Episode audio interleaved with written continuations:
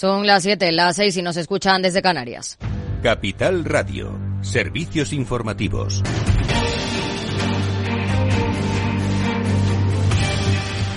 ¿Qué tal? Muy buenas tardes. Seguimos pendientes del debate de investidura de Pedro Sánchez. Hace unos minutos ha intervenido la líder de Sumar, Yolanda Díaz, que ha reprochado a los populares haber elevado la, la deuda pública en sus años de gobierno para rescatar a la banca. Quien ha incrementado la deuda pública en nuestro país es el Partido Popular, que este Gobierno, en funciones, ha empleado la deuda pública para salvar al tejido productivo 550.000 empresas, 3,6 millones de personas trabajadoras, un millón y medio de personas autónomas en nuestro país. Hemos salvado a las familias, hemos salvado a los pensionistas y ustedes han, ustedes han recortado todos y cada uno de nuestros derechos. En la intervención del candidato Pedro Sánchez, que ha durado una hora y 45 minutos, ha anunciado tres acciones principales que va a llevar a cabo su gobierno. En primer lugar, vamos a extender la bajada del IVA de los alimentos hasta junio de 2024. Vamos a elevar el umbral de renta media de los 30.000 euros actuales a los 38.000 euros para que más familias puedan acogerse a la, medida de, de alivio hipotecario en vigor que consiste en la congelación de la cuota mensual durante un año y la ampliación del plazo de amortización hasta los siete años. Y, además, a partir del 1 de enero del próximo año, el transporte público será gratuito para todos los menores y jóvenes y también para las personas desempleadas. Sánchez se ha propuesto para la próxima legislatura mejorar drásticamente la forma en la que opera el estado del bienestar, al tiempo que se reduzca el déficit público, porque, según ha subrayado, este es un gobierno comprometido con la disciplina, algo que logrará mejorando la eficiencia de la administración pública, combatiendo la economía sumergida, ensanchando las bases fiscales, incrementando la progresividad del IRPF y garantizando un gravamen mínimo efectivo del 15% en el impuesto de sociedades. El líder de los populares, por su parte, ha reiterado su no a Sánchez y le ha acusado de dividir el país y enfrentar a los españoles. No a una democracia recortada, no a la mentira, no a la desigualdad entre españoles, dicho de otro modo, no a Pedro Sánchez para seguir diciendo sí a una nación de ciudadanos libres e iguales. En el plano empresarial, Siemens Energy multiplica sus pérdidas por 10 en su año fiscal 2023 y superan los 4.500 millones de euros debido a los problemas con su filial Gamesa. Y el gobierno alemán ha tomado parte. Pedro Díaz, buenas tardes. Buenas tardes. Un consorcio de bancos y el Estado alemán salen al rescate de Siemens Energy, que perdió el récord de 4.532 millones de euros en su ejercicio 2023 por los problemas del fabricante español de turbinas Gamesa. Va a recibir avales estatales para préstamos por valor de 7.500 millones de euros para poder seguir adelante y suministrar los enormes pedidos que tiene por valor de 112.000 millones de euros. Christian Bruck, el consejero delegado de Siemens Energy, en palabras de su traductor, esto es una enorme decepción. Eh, para nosotros. Como digo, esto está en el marco de las expectativas eh, que tenía el mercado. El gigante alemán justifica estas decepcionantes cifras con los problemas con su filial española Siemens Gamesa. Dice que está revisando la estructura como un intento de recuperar las pérdidas de su división eólica de 5.000 millones de dólares y afirma que ahora mismo no hay ningún plan concreto de cierre de plantas o despidos en la filial. Y a las 8 el balance aquí con Federico Quevedo. ¿Qué tal, Fede? Buenas tardes. Hola, Ida. Buenas tardes. Eh, obviamente, hoy el debate de investidura de Pedro Sánchez es lo que va a centrar todos los temas en, en, nuestro balance de hoy. En la lupa de Laura Blanco también hablaremos de esas medidas económicas que anunció el presidente del Gobierno, que tú has mencionado en el boletín. Hablaremos también a lo largo del boletín en el editorial y, por supuesto, desde las 9 menos cuarto y hasta las 10 de la noche en nuestro tiempo de tertulia y de análisis eh, tendremos amplio eh, debate sobre el asunto. Pues a las 8 aquí. Claves del mercado. La bolsa española ha subido el 0,18% y se mantiene en los 9.600 puntos, animada por el avance de Wall Street y de las plazas europeas, tras moderarse la inflación en varios países del viejo continente y conocer que los precios de producción industrial también se han moderado en Estados Unidos, lo que se suma al buen dato de IPC de ayer y anima al mercado. Mientras que si miramos a Wall Street ahora mismo, tono positivo, el Nasdaq camina plano, el S&P 500 crece un 0,18% y el promedio de industriales con subidas del 0,32%. En el mercado de divisas, según las pantallas de el par eurodólar se negocia a 1,0850 unidades. Muy buenas tardes.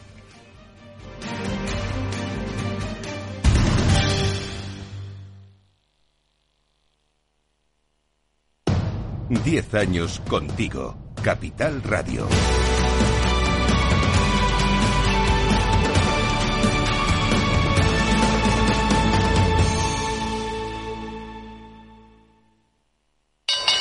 ¿Te interesa la bolsa?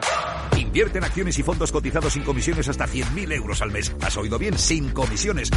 Más de 550.000 clientes ya confían en XTB. Abre tu cuenta totalmente online. Un broker, muchas posibilidades. xtb.com. A partir de 100.000 euros al mes, comisión del 0,2%, mínimo 10 euros. Invertir implica riesgos. Si quieres conocer mejor las empresas con las que trabajas, empieza por Informa. Compruébalo con tres informes gratis, el nuestro para que nos conozcas más y los dos que tú elijas para tu negocio. Solicítalos ya en Informa.es. Informa, líder en información empresarial.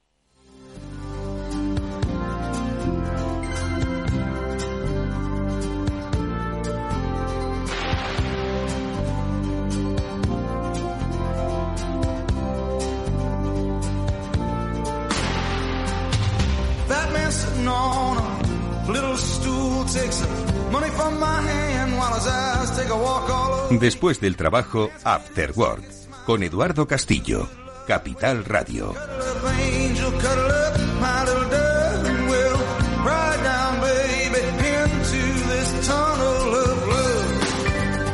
¿Qué tal? Buenas tardes amigos y bienvenidos al After Work en Capital Radio, un After Work que hoy va a tener una alta dosis de tecnología y de innovación, porque de inteligencia artificial debemos seguir hablando. Lo haremos enseguida con un experto en la materia, un pionero en la materia, José Luis Flores, CEO de DAIV, con el que hablaremos a estas alturas de partido en 2023 si ha evolucionado, está evolucionando esta imbricación de la IA en nuestra vida, pues como él consideraría que debería estar haciéndolo.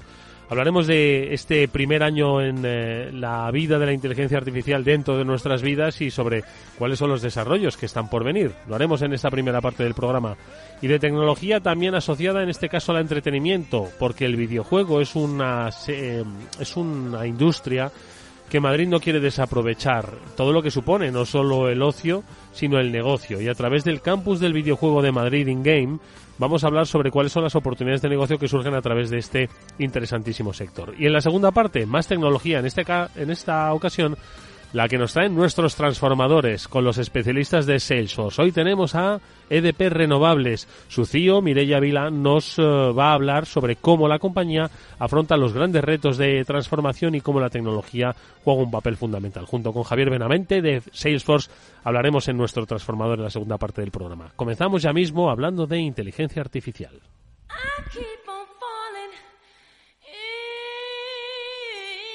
En Capital Radio After Work con Eduardo Castillo.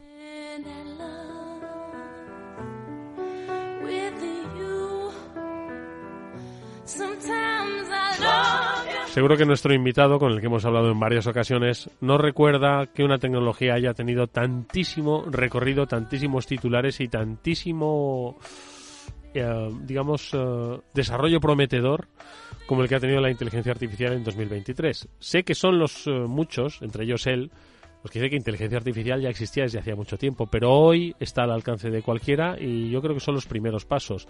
No sé si esos pasos han sido dados en la buena dirección. Hay quien se ha fiado del número de la lotería de una inteligencia artificial y lo ha agotado en una, en una administración. Supongo que cosas mayores podremos ver. José Luis Flores, ¿qué tal? ¿Cómo estás? Buenas tardes. Hola, buenas tardes, Eduardo. Pues encantado de estar con vosotros. Igualmente de escucharte. Estamos terminando el año de la inteligencia artificial, o por lo menos el año 2023, el año donde todo el mundo empezamos a hablar de inteligencia artificial. Eh, ha sido, será un buen año como punto de partida. Nos hemos precipitado mucho, hemos creado alta expectativa, eh, nos hemos quedado cortos en lo que podíamos haber hecho. ¿Cuántas preguntas en una?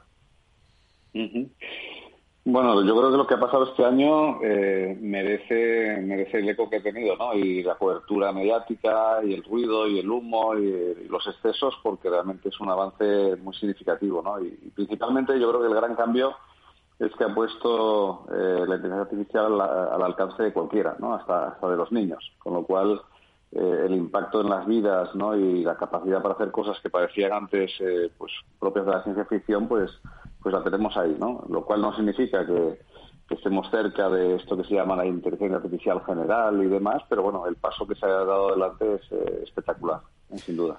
¿Es, José Luis, la inteligencia artificial, la tecnología transformadora que estábamos esperando tras el nacimiento o la irrupción de Internet? Con esa misma fuerza, porque Internet es indudable que nos ha cambiado la vida, la forma de ver, de pensar, de sentir, de amar, de comprar. ¿Es esto el siguiente eslabón del cambio humano? Posiblemente sí. Yo creo que, bueno, es evidente que Internet fue una, una revolución ¿no? social del mundo económico, todos los negocios, incluso a nivel, incluso a nivel de gobiernos, democracia, etcétera, y, el impacto que, que estamos ya pues vislumbrando ¿no? con lo que es aplicación de inteligencia artificial no se queda atrás. Probablemente sea, sea incluso superior. ¿no? Al final, Internet lo que hace es conectar, ¿no? es una forma de conectar y de intercambiar de forma más rápida eh, información eh, y un paso más allá es que esa información pues dé lugar a, un razonamiento, a una toma de decisiones lógicas y que esa inteligencia en lugar de ser propia de las personas o exclusiva de las personas la podamos automatizar a través de sistemas eh, que son pues autónomos, inteligentes, son capaces de manejar su entorno, con lo cual probablemente estemos ante el principio de algo que va a ser mucho mayor. Oye, lo que yo entiendo que debemos hacer es ordenar un poquito la información. Te lo digo porque me da la sensación, a veces yo cuando he tenido la oportunidad de ir a un buffet nunca me he organizado y siempre me he llenado el plato sin saber exactamente si lo estaba combinando. Y me da la sensación de que la inteligencia artificial estamos como en un buffet libre de estos, de all you can eat, eh, y estamos hablando de eh, pues inteligencia eh, artificial generativa, de lo que puede hacer para la educación, de lo que puede hacer para las empresas, de lo que puede hacer con el dato, de lo que puede ser para la ciberseguridad. Pero estamos haciendo un totum revolutum sin llegar a ordenar un poco la, la realmente, digamos, el orden de crecimiento normal de la inteligencia artificial. Yo no sé si tienes esa sensación de que estamos un poquito, que nos hemos cargado el plato y ahora tenemos un poquito que empezar a, tranquilizarnos y, y, aprovechar para aprovechar de una manera más eficiente pues todo lo que nos ofrece. No sé si esa es un poco tu percepción. Sí, hay, mucha ansiedad, ¿no? De incluso los propios expertos, ¿no? Incluso en los propios eh, popes, ¿no? De la inteligencia artificial, pues eh, hay pues enfrentamientos a veces muy polarizados, muy enconados, ¿no? Hay quienes consideran pues eh, que es un grandísimo riesgo y que hay que parar y que hay que reflexionar y que hay que regular. Pues hay que piensan que hay que ir a un modelo de momento totalmente liberal los hay que consideran que estamos cerca de una inteligencia pues mucho más general, con un cambio muy profundo a todos los niveles. Hay quien piensa que hay grandes limitaciones tecnológicas, incluso en el modelo que ahora estamos viendo. O sea que incluso dentro de lo que es el propio ámbito, digamos, más puro, por decirlo de alguna forma, ¿no? de, de lo académico, de los expertos y tal, se producen, pues eso, discusiones muy enconadas y a veces bastante poco razonables, ¿no? Con lo cual, imagínate si esto lo llevamos al campo pues, de personas que no son expertas, que no conocen y que lo que tienen es a su alrededor un montón de ruido y, cada vez más información que les abruma, ¿no? Entonces es normal que es normal que, lo que dices, ¿no? Eh, realmente el impacto, como señalabas, pues es que afecta a todo, ¿no?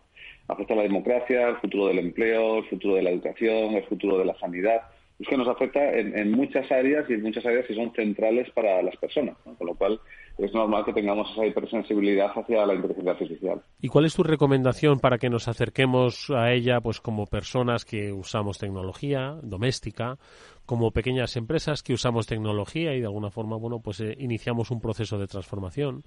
Como grandes compañías que queremos ver una oportunidad. ¿Cuál es un poco esa recomendación de acercarse a, al, digamos, a la luz esta tan atrayente?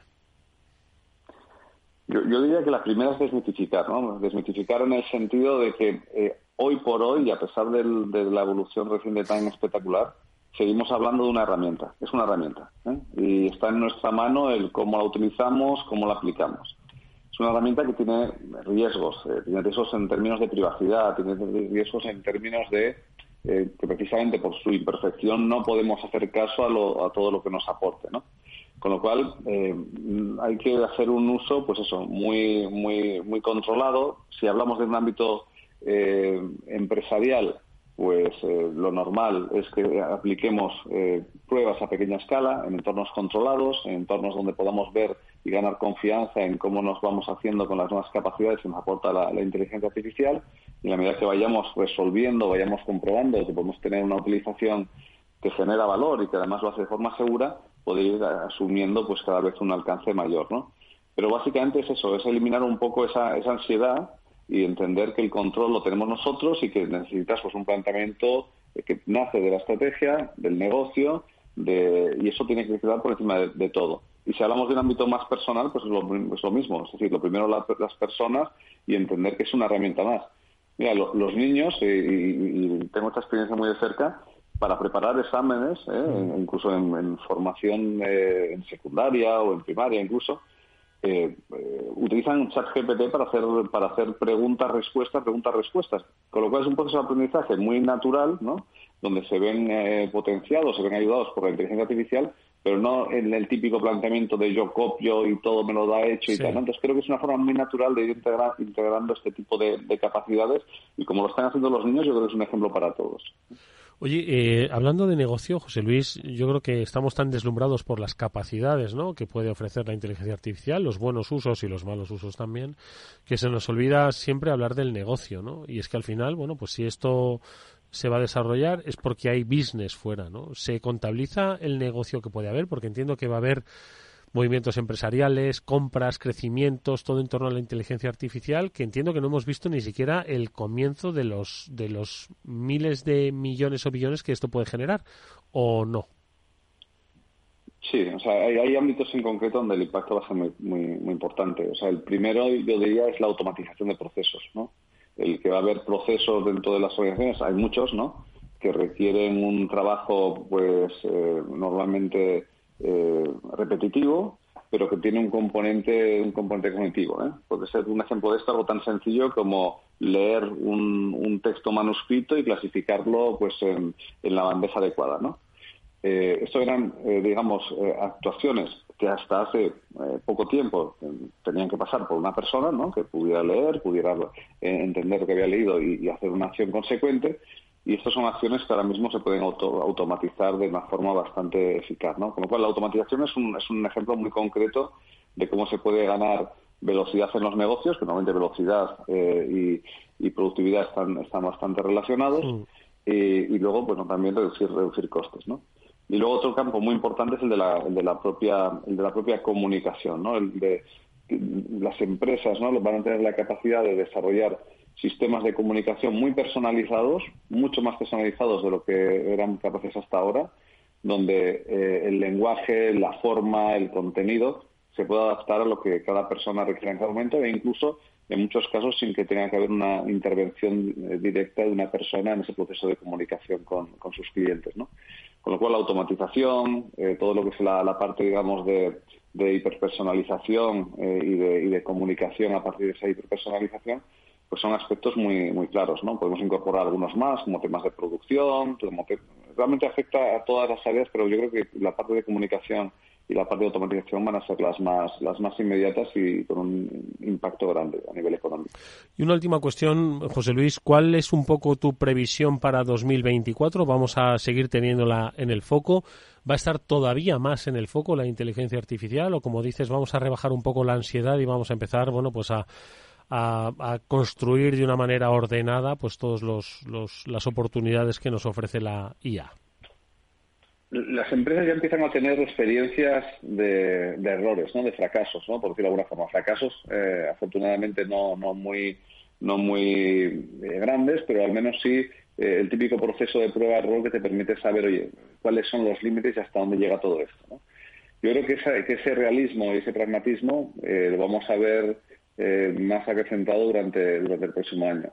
Lo cual no, no es malo, o sea, creo que al contrario va a significar que las empresas van a ir adoptando la tecnología con más, con más confianza, pero sobre todo porque la van a adaptar a aquello para lo que la tecnología necesita. No es el, esa imagen deslumbrante de la inteligencia artificial que prácticamente es capaz de todo, ¿no?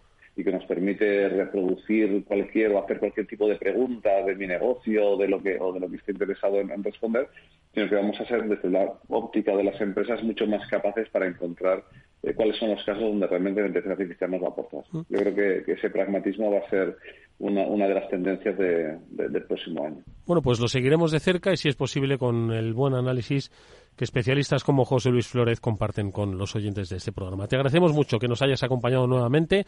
A ver cómo cierra el año, que no haya ninguna sorpresa, bueno, si la hay que sea en positivo y si no, el próximo año veremos por dónde discurre, te llamaremos. José Luis, gracias, hasta muy pronto. Muy Gracias a vosotros. Un, saludo.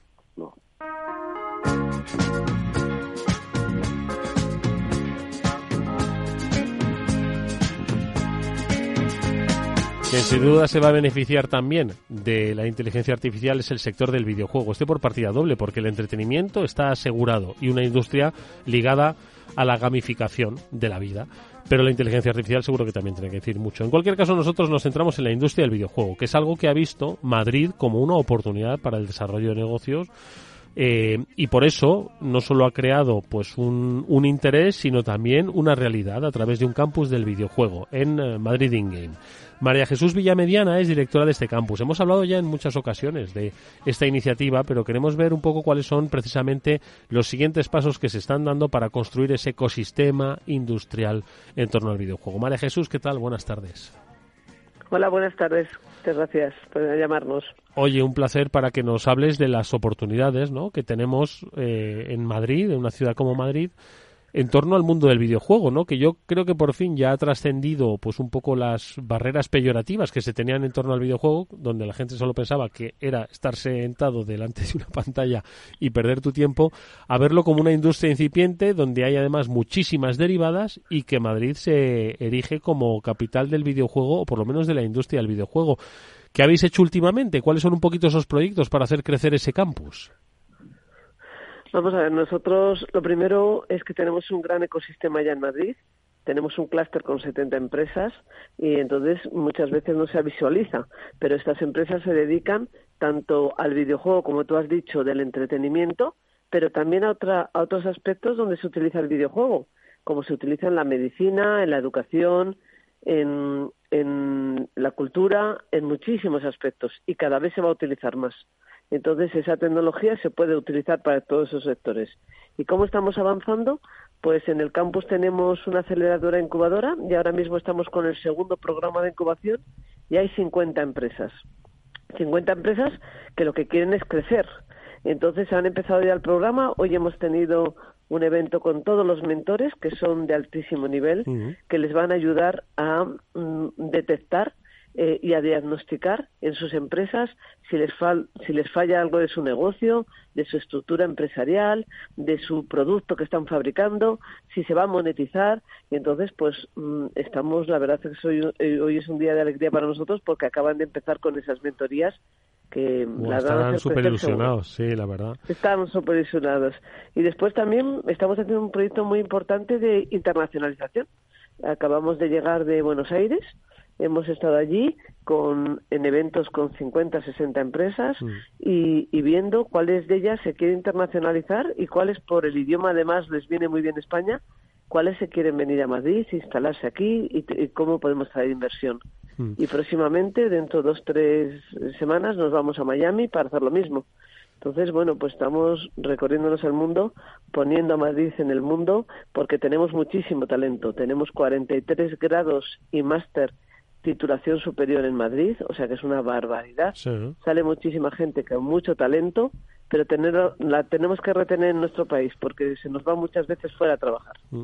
Oye, eh, María Jesús, eh, has dicho que hay pues eh, decenas de empresas las que están ya en una segunda promoción, ¿no? en este programa de incubación, otras tantas interesadas en, en, la internacionalización y entiendo que son empresas de todo tipo porque quizás uno cuando de repente piensa en la industria del videojuego dice, ah, bueno, estos son solo desarrolladores de videojuegos, pero entiendo que hay empresas de todo tipo que pueden participar de esta industria, ¿no?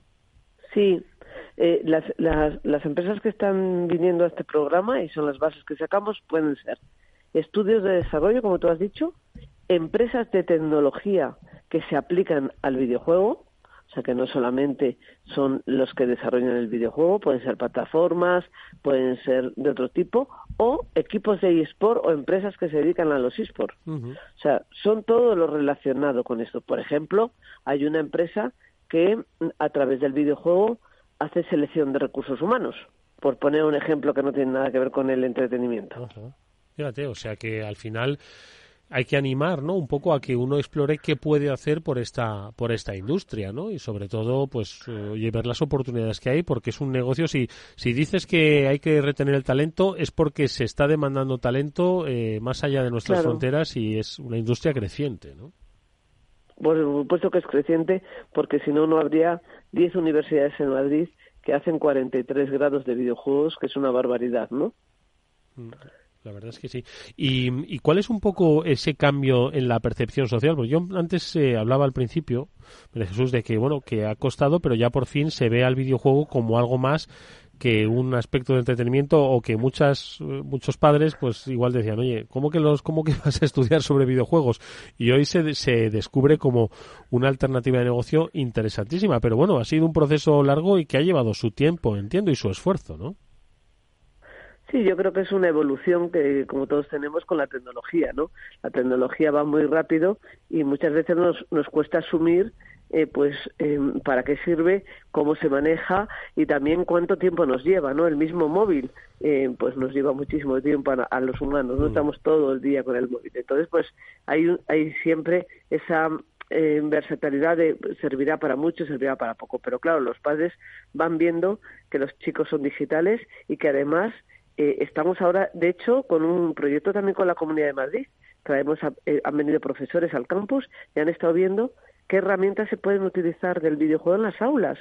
Entonces también están viendo la, facilidad para que un alumno em, a través del videojuego pueda formarse, porque mm, al final son experiencias inmersivas y si tú eres un avatar en la batalla de Lepanto, a ti la batalla de Lepanto no se te olvida en la vida. Hmm. Entonces, bueno, pues hay herramientas que sirven también para hacer estrategia, para trabajar en grupo, para fomentar mm, eh, mm, trabajos más creativos o artísticos.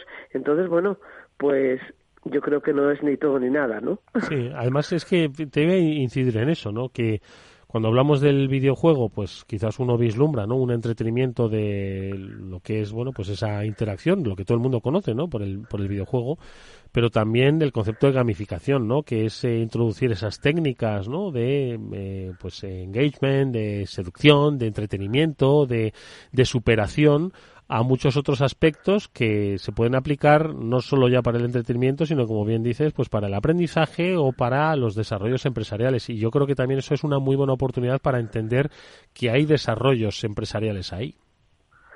Mira, hoy por la mañana eh, chateaba con una traumatóloga importante de nuestro país eh, que hacía poco me contaba, había operado una rodilla con unas gafas de realidad aumentada. Entonces, bueno, en la medicina, en la educación, en la gestión de las ciudades, bueno, tiene muchísima aplicación y, y lo vamos a ver a medida que pase el tiempo, ¿no? Hmm. Oye, María Jesús, y quien quiera un poco introducirse, conocer un poco las particularidades de esta iniciativa Madrid in Game, de este campus del videojuego, ¿qué puede hacer? Eh, ¿Cómo se puede aproximar? Porque entiendo que hay quien querrá pues información incluso sobre cómo formarse en esto, dada la amplia oferta educativa que hay, hasta la posibilidad de formar parte de esa de ese grupo de empresas que incuban un futuro negocio, ¿no? Bueno, primero nosotros tenemos una web donde se puede ver absolutamente todo y se puede contactar con nosotros. Pero además de eso, hacemos eventos todos los días. Eh, por ejemplo, tenemos uno que es más orientado al sector y a crear comunidad, que es el tardeo. El tardeo son todos los miércoles últimos de mes a las seis de la tarde en Casa de Campo, donde está Madrid Game. Y entonces ahí es un, es un, está trayendo muchísimo éxito este evento porque traemos a una figura nacional o internacional, pero de alto prestigio, que es, sirve de inspiración, ¿no? Nos da una charlita de mm, tres cuartos de hora, pero todo el mundo le puede preguntar y después eh, tenemos una, una especie de networking durante dos horas más, donde todo el mundo interacciona, pues desde Riot Games a Epic Games, a Mercury, a Tequila que hemos traído, a este este miércoles último de mes viene Jorge Bravo de Electronic Arts el que hace el FIFA. O sea que cualquiera que quiera puede registrarse, puede ir y, vamos a intentar además que este tardeo conectarlo con Electronic Arts también, pero de Orlando, con lo cual tendríamos una visión entre dos países. Pues yo creo que es muy interesante. Pero digo esto digo esto, o aplicar a la, si eres emprendedor, aplicar a los programas de emprendimiento, o si eres jugador, puedes también reservar un espacio en el eSport Center y puedes ir a entrenar ahí con tu equipo o apuntarte a las ligas municipales. O sea, mm, tenemos muchísimo. Mañana tenemos un tema de instrumentos financieros con los, eh, el Ministerio de Economía que nos viene a trasladar todos los apoyos y ayudas que hay mm, para la financiación. Eh, tenemos el cupo absolutamente el aforo totalmente completo a tope. O sea que completo, pero vamos que mm, tenemos una también un tema de Valorant el domingo. Yo animo a todo el mundo que esté interesado en esto, que entre a nuestra web, que vea todas las actividades que hacemos y que se pase por allí porque estamos allí para atender a todo el que quiera. Bueno, pues oye, es una interesantísima oferta la que nos hace hoy nuestra invitada María Jesús Villamediana, directora del campus del videojuego de Madrid In Game, sobre todo para pues todos aquellos interesados en conocer, aprender, desarrollar, trabajar en la industria del videojuego y toda la industria de la gamificación que hay de manera paralela y que puede ser aplicable a muchísimos sectores, muchísimas empresas. Tomamos buena nota de esos tardeos. Ojalá podamos pasar uno de ellos. Nos pilla en pleno programa, pero bueno, seguro que algún día nos podemos. gracias, María Jesús. Hasta muy pronto. Nos esperamos. Gracias. Adiós.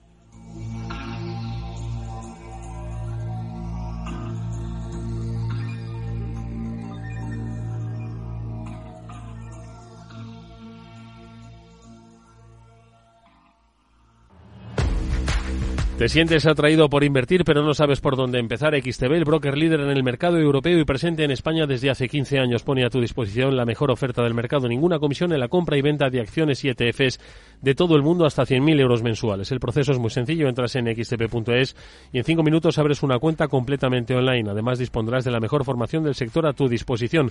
Análisis diarios de mercado y atención al cliente las 24 horas al día. Un broker muchas posibilidades. xtb.es. A partir de 100.000 euros al mes, la comisión es del 0,2%, mínimo 10 euros. Invertir implica riesgos.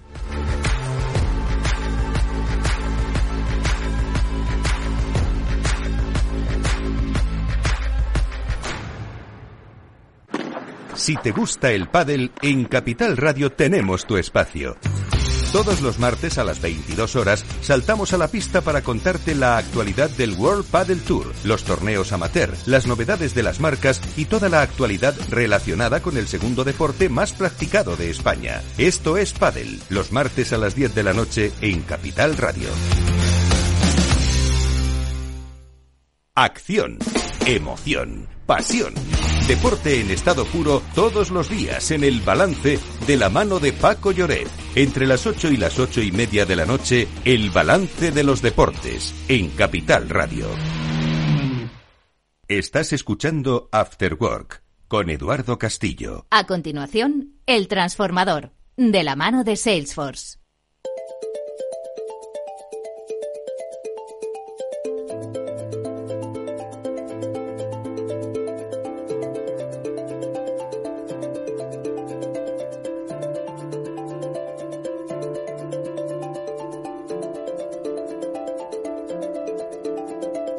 Bueno, pues ya estamos aquí en nuestro transformador, ya sabéis el programa que junto a Salesforce desarrollamos para hablar de transformación digital. Lo hacemos invitando a compañías de primer nivel para que nos cuenten cuáles son sus experiencias, cuáles son sus previsiones y cuáles son los procesos que ellos llevan a cabo, sobre todo para inspirar, para que entendamos cuál es el camino de la digitalización y de la transformación en realidad cultural y digital.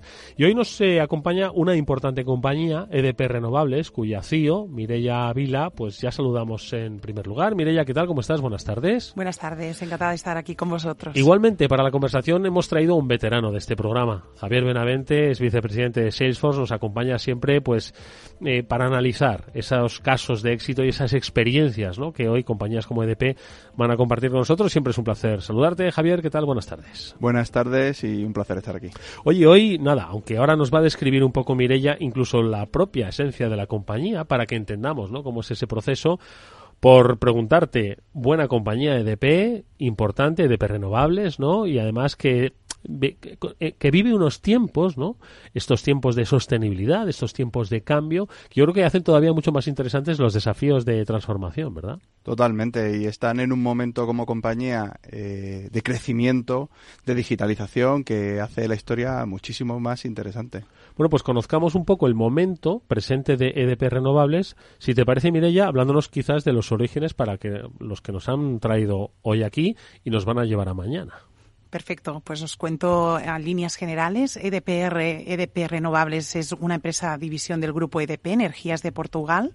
Nosotros somos los cuartos productores de energía eólica a nivel global. Tenemos una presencia en 28 mercados en Europa, Latinoamérica, América y Asia y además contamos con un amplio portfolio en renovables a gran escala, desde eólica, solar, así también como tecnologías complementarias como el hidrógeno verde y eh, la parte más de storage o, de baterías. Nuestra visión, diría, como empresa es em, la de acelerar la, la transición energética, sobre todo mediante el desarrollo de energías limpias, mucho más asequibles, más fiables y que de alguna manera nos permitan construir un planeta mejor para futuras y también actuales generaciones. Tenemos una ambición muy, digamos, retadora, con unas metas también muy ambiciosas, ya que apuntamos a adiciones de 4.5 ah, gigawatts ah, anuales y además ah, alcanzar emisiones de carbono netas eh, de cara al año 2030. Con lo cual, un gran recorrido por delante, pero a la vez, pues una agenda muy ambiciosa y muy excitante para todos los que estamos trabajando en ella. Eh, es, es buenísimo, ¿no? Poder traer y venir acompañado de empresas que están haciendo negocio, que están eh, creciendo, que están consiguiendo los números y el voto online y además estamos haciendo que, bueno, pues el planeta sea más, eh, más sostenible. Yo creo que además, eh, Mireya, hay, aparte de ese, de ese plano general, ¿no? Que nos has descrito, hay desafíos que además están en diferentes niveles, ¿no? Porque hay desafíos, pues, como modelos de producción, hay desafíos también de eh, relación con el cliente y además que la amalgama de clientes es eh, cada vez más dispar y, más particular, ¿no? ¿Cuáles son precisamente esos eh, grandes desafíos a los que os enfrentáis? Y ahora hablamos de cómo se abordan. Yo te diría que tenemos muchos desafíos, como bien comentabas. Si tuviéramos que destacar dos, quizás empezaría por, por, el contexto que estamos viviendo, un contexto que quizás es más volátil, incierto, complejo que nunca, y sobre todo que hemos vivido este post-pandemia con un incremento del precio de las materias primas, uh, incremento del coste de capital, lo que hace que eh, una inversión de un nuevo parque eólico, mm, de alguna manera es una gran inversión. A principios de año cerramos unos valores y lo que hemos visto es que en, en tres cuatro meses han multiplicado por dos o incluso por tres el, precio de este valor. Con lo cual, eh, el primer desafío y, más grande desafío que tenemos es el de ser capaces de balancear este crecimiento, pero a la vez buscando estas eficiencias operacionales para poder, de alguna manera, mitigar estos costes incrementales que tenemos de, nuestra operativa. Este te diría que es el, primer gran desafío. El segundo gran desafío, ah, como bien comentaba Javier, es más derivado del gran crecimiento que ha experimentado el sector de renovables en los últimos años. Eh, tenéis que, entender que en, los últimos dos años hemos multiplicado por dos el número de empleados, con lo cual a nivel de digerir todo este cambio a nivel cultura empresarial, la verdad es que es, eh, es impresionante.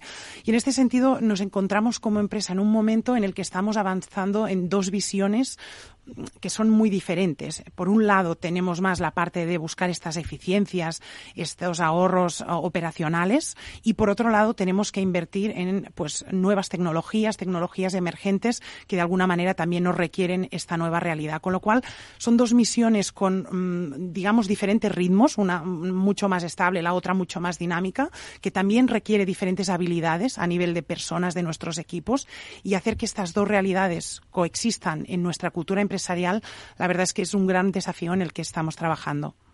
Y a lo mejor hay parte de este desafío que es coyuntural, ¿no? Ahora mismo con están los tipos de interés y el coste de capital, pero sí que es verdad que creo que es una gran apuesta a futuro. Eh, sabemos que la Unión Europea está apostando por energías renovables y que cada vez más vamos a intentar, bueno, van a intentar y van a poner eh, trabas y van a poner impuestos y van a poner, pues, eh, al, al, fin y al cabo, mayor coste a las emisiones de carbono. Por lo tanto, creo que el futuro es muy verde para EDP renovables.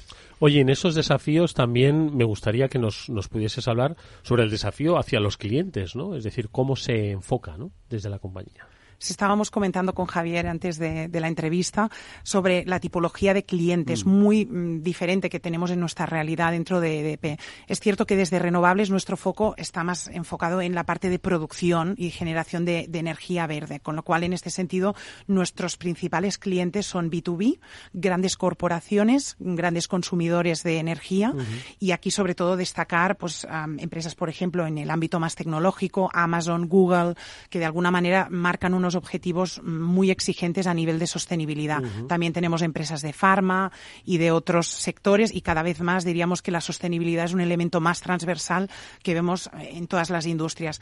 Es verdad que en, estos últimos años también pues, em, tenemos otro, otra tipología de clientes, más clientes residenciales, un, un B2B a pequeña escala, serían, por ejemplo, pues, comunidades o, o clientes que de alguna manera buscan soluciones renovables para sus hogares.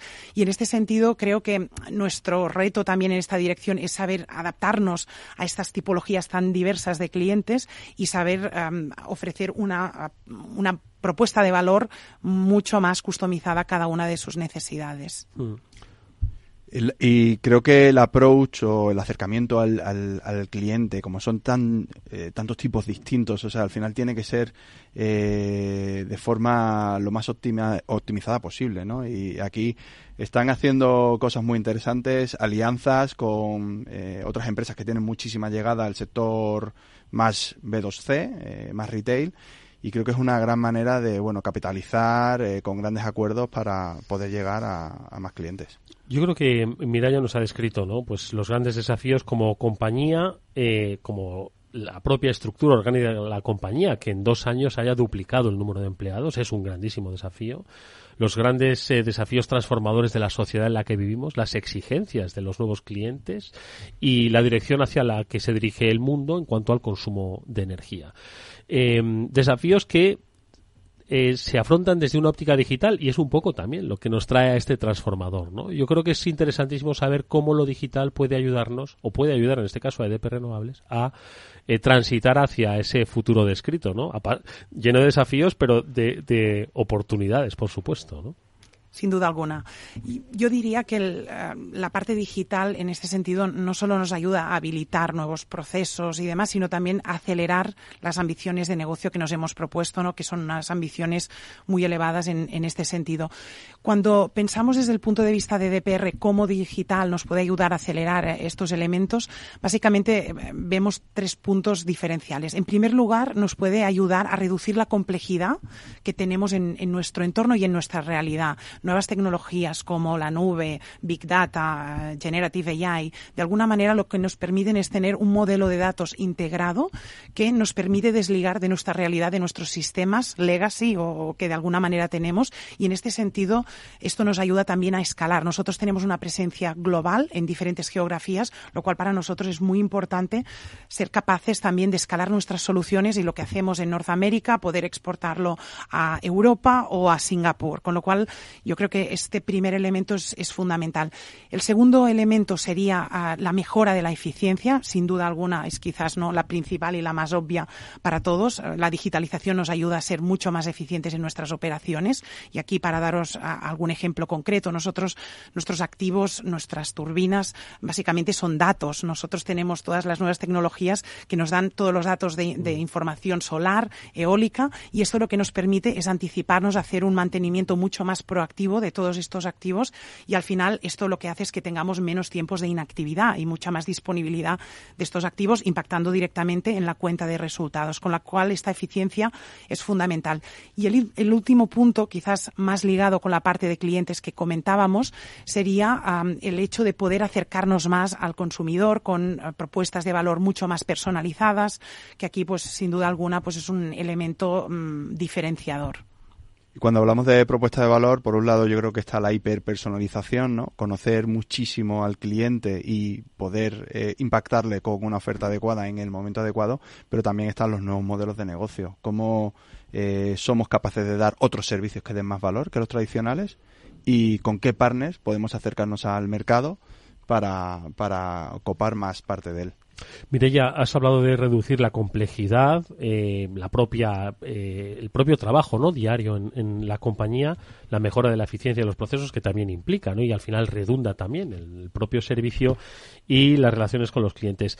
Esto entiendo que forma parte de una estrategia eh, digital, es decir, no son de repente dicen, oye, vamos a hacer esto. Se fija una estrategia digital y se transita con ella, se tiene muy claro hacia dónde se quiere llegar. Totalmente. Nosotros tenemos, definimos nuestra estrategia digital, estamos invirtiendo ahora mismo a nivel grupo 3 billones de, euros, con lo cual es una inversión significativa. Que tomen nota otros que se preguntan, oye, ¿cuánto debemos, verdad, de invertir en, en, el proceso de digitalización? Pues que tomen nota. ¿eh? En, los próximos tres años, ¿eh? no, no todo este año, pero bueno, yo creo que sí que es, un elemento significativo y sí que es verdad que tenemos unas líneas muy claras de acción y, básicamente son cinco líneas, os las puedo compartir, muchas de ellas os, sonarán.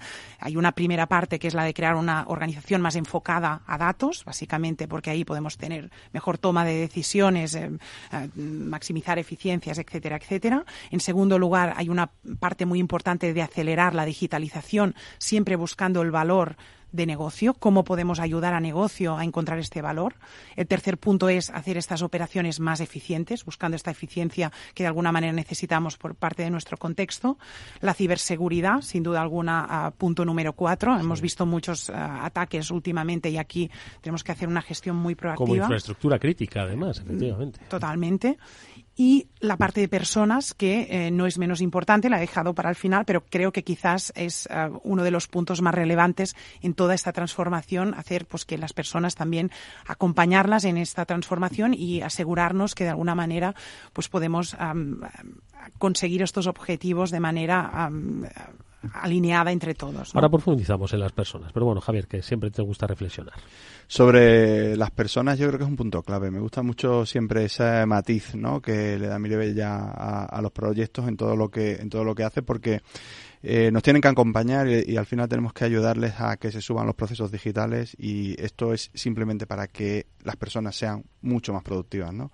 Creo que creo que hacer eh, aplicaciones sencillas que aporten valor, que los procesos eh, estén soportados y que de alguna forma eh, nos consigan eh, ser más productivos es, es, el último es el último objetivo. Ahora voy con las personas, pero antes vuelvo a las máquinas, ¿no? Estábamos hablando de datos, seguro que hay inteligencia artificial. Sí que me gustaría que hablásemos eso de tecnologías disruptivas, pues para hacer más eficiente el dato, el uso de la inteligencia artificial. Que, ¿Cómo lo contempláis? ¿Cómo lo veis? Bueno, yo creo que ha habido una irrupción eh, de, de, la tecnología de emergentes, que como hemos visto en los últimos eh, meses, diría, y sin duda ha habido un antes y un después ¿no? en esta transformación. Para nosotros es, em, es, muy importante, entendemos la inteligencia artificial como una herramienta más que de alguna manera nos puede aportar mm, mucha información a nivel de em, mejora de eficiencias que comentábamos, mejor toma de decisiones y sobre todo nos permite adaptarnos más rápido a este entorno mm, tan cambiante, ¿no? En, sobre todo en, en, las dinámicas que vemos. En este sentido, nosotros estamos trabajando en, diferentes líneas ah, que hemos definido. Una de ellas es la de eh, entender cómo estas tecnologías nos pueden aportar valor en nuestra realidad de negocio. De hecho, la parte más predictiva es una parte que ya tenemos integrada en nuestra realidad, eh, en nuestros activos y que, como he comentado antes, toda la parte de mantenimiento predictivo, intentar pues ser mucho más ah, ágiles en esta dirección y tener estas eficiencias pues está pasando.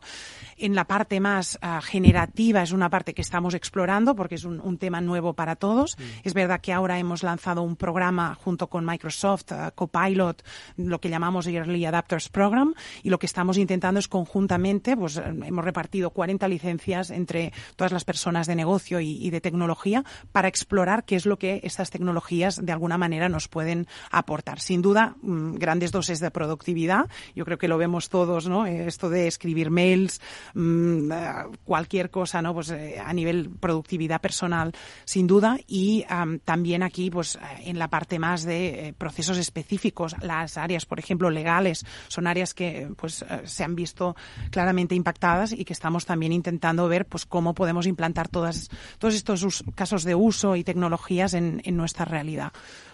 No, es que me, resulta muy interesante porque lo que nos ha contado Mirella eh, es válido para cualquier compañía que ahora mismo se esté haciendo preguntas sobre la inteligencia artificial.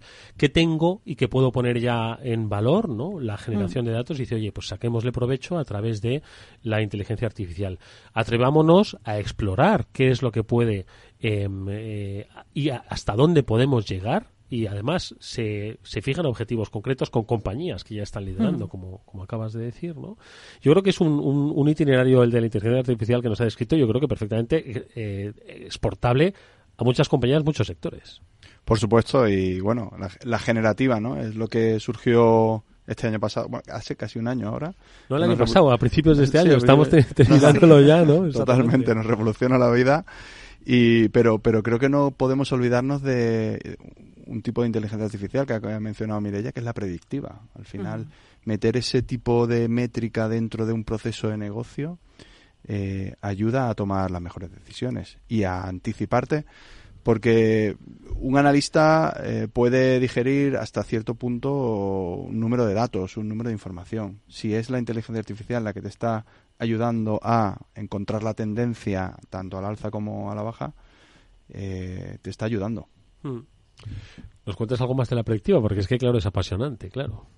Bueno, de la predictiva, eh, lo que os comentaba, nosotros ya estamos utilizándola de, hace bastante tiempo. Nosotros tenemos, por ejemplo, herramientas que nos ayudan a, mitigar el impacto medioambiental, la, biodiversidad, protección de la biodiversidad en parques eólicos, en los cuales pues tenemos especies protegidas. De hecho, tenemos unos sensores en, las diferentes turbinas que, dependiendo del reconocimiento facial, son capaces de parar la turbina para dejar pasar la especie en extinción y, y seguir luego produciendo energía. Con lo cual hay, hay realmente herramientas muy interesantes. Esto ya tenemos implantado desde hace aproximadamente un año. Sí que es verdad que son tecnologías muy caras que no podemos implantar en, todas partes, ¿no? Pero en estos parques donde la parte de biodiversidad es fundamental, pues eh, son puntos que, tenemos que considerar.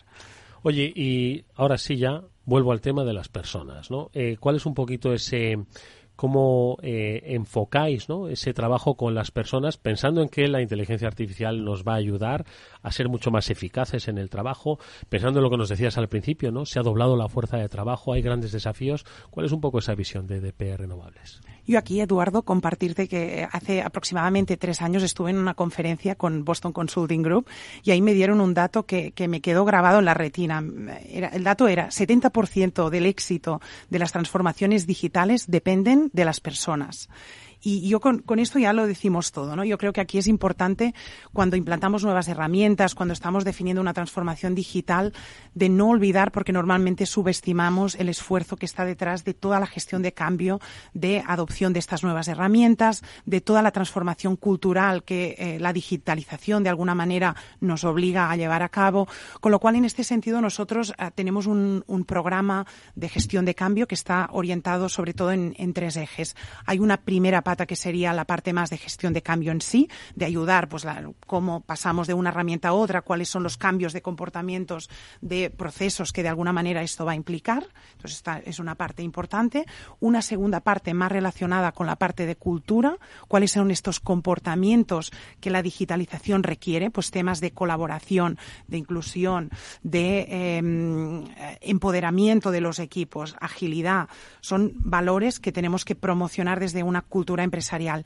Y finalmente, la parte más de desarrollo de habilidades digitales, la parte más de upskilling, reskilling de nuestra fuerza de trabajo, que sabemos pues que una parte pues sí que de alguna manera ya pueden tener estas, eh, estas habilidades, pero gran parte de nuestra fuerza de trabajo se tiene que de alguna manera reciclar. Con lo cual, en este sentido, estamos trabajando en mejorar en estos tres aspectos claves. No, es que son claves ya no para una transformación digital, son claves para una transformación para cualquier empresa que hoy se desenvuelva en el entorno actual, sea del sector que sea. La necesidad de, pues al final las herramientas van cambiando, se van introduciendo y, cada vez la, vida media de una herramienta pues es, es, es menor. La agilidad, la cultura de la agilidad, ¿no? Hay procesos donde la inteligencia artificial nos va a hacer mucho trabajo, y, pero eso implica que también tengamos que, eh, que cambiar nuestra forma de trabajar y, por supuesto, las habilidades digitales que son básicas y además muy útiles porque ese upskilling o reskilling también tiene una implicación muy importante en cuanto a lo que es el ecosistema laboral y a las oportunidades, ¿no? Sin duda. hay. hay. tácticas muy claras, ¿no? A la hora de hacer un buen deployment y un despliegue de proyecto para que se se adopte bien, ¿no? Y, y Mireia, fíjate, ha hablado antes, ¿no? De early adopters, de identificar eh, champions digitales, eh, darles un, un, acceso temprano, que eso vaya de alguna forma generando una ola de éxito que se vaya permeando en el resto de la eh, organización y creo que son prácticas que son increíblemente efectivas y que necesitamos tener en cuenta a la hora de desplegar proyectos digitales. Oye, pues nos queda preguntarte, no de manera predictiva, porque eso nadie lo sabe, pero sí que nos compartas un poco la visión de futuro que tenéis desde DP Renovables, o por lo menos hacia el horizonte que creéis que nos estamos vosotros también dirigiendo.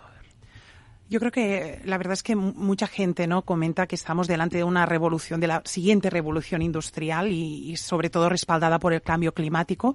En este sentido, las empresas energéticas jugamos un valor o jugamos un papel clave en este sentido y tenemos una gran responsabilidad. Y lo que sí que creo es que el, el, futuro realmente va a venir por la colaboración y en este sentido creo que es muy importante el hecho de unir fuerzas, pues empresas privadas, públicas, universidades, industrias, para tratar este tema de manera transversal y progresar en estos, mm, en estos objetivos ambiciosos que tenemos por delante, que la verdad es un reto global y un reto que sin duda solo podemos conseguirlo uniendo fuerzas. Fíjate que pensé que me ibas a decir algo más tecnológico, pero me has dicho algo que es humano, que es, oye, tenemos que afrontar de manera conjunta los grandes desafíos que tenemos. Y lo prefiero de que seamos Totalmente. más humanos que tecnológicos. También lo podría hacer tecnológico, pero, pero esta es, no, yo creo que es... Es el punto de partida, ¿no? Exacto. Luego estarán las herramientas, ¿no? Tecnológicas que nos ayudan. Bueno, habrá que preguntarle a ChatGPT cómo hacerlo esto de mejor forma, ¿no? Bueno, eh, nos aconsejará, pero luego al final pues habrá una ejecución por parte de los de los humanos. Eh, Javier, venga, reflexiones finales a todo lo que nos ha contado hoy nuestra invitada, eh, Mireia Vila, que me ha parecido muy interesante ¿eh? La, eh, esa visión donde se conjuga, por supuesto, la última tecnología, pero con la necesidad de, mm, oye, dejarle al ser humano un, un, planeta mucho mejor, mucho más eficiente. Venga, reflexión final. Que decirte que es un placer eh, estar acompañado de empresas que piensan en el, en el, eh, en el planeta y que a la vez están pues eh, haciendo negocio, que a la vez están creciendo, que a la vez están generando pues eh, riqueza para, para todos, ¿no? Así que muchísimas gracias Mireya por acompañarnos y ha sido un placer. Mira ya, muchas gracias por habernos acompañado. Te deseamos toda la suerte del mundo a ti y a eso, a la compañía tan eh, eh, que ha crecido tanto en los, en los últimos años y que cumpláis con éxito todos esos desafíos compartidos. Muchas gracias.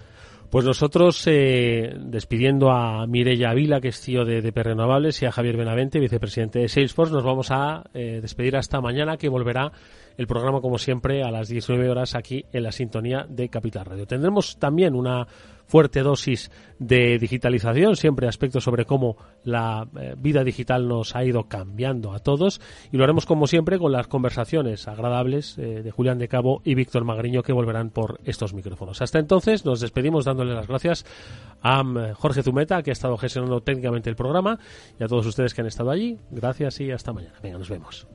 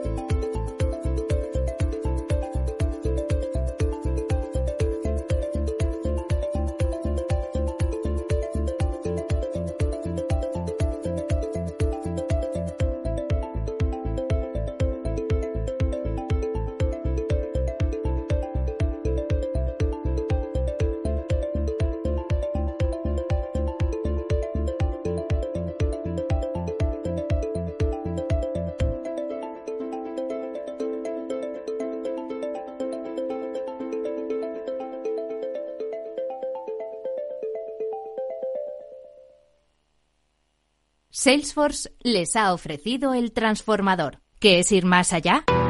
Con Arval podrás llegar donde te propongas de la forma más sostenible y asegurar un mundo mejor contribuyendo a la seguridad en carretera, al futuro de las ciudades y a la calidad de vida. Ser responsable sin tener miedo al liderar el cambio. Arval, la transición energética arranca aquí. Más información en arval.es.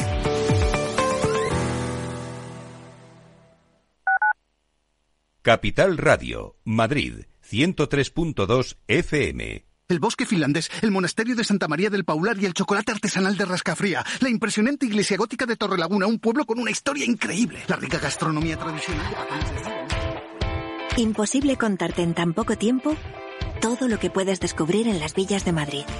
El mejor estilo de vida del mundo. Comunidad de Madrid. En la Comunidad de Madrid tenemos un compromiso. Erradicar la violencia contra la mujer servicios de atención psicológica, profesionales de asistencia jurídica, recursos de atención social, atención a los menores, forman una amplia red de recursos con la que contamos para atender a todas las mujeres que sufren violencia. Pacto de Estado contra la Violencia de Género, Ministerio de Igualdad, Comunidad de Madrid. Para personas inquietas, Capital Radio.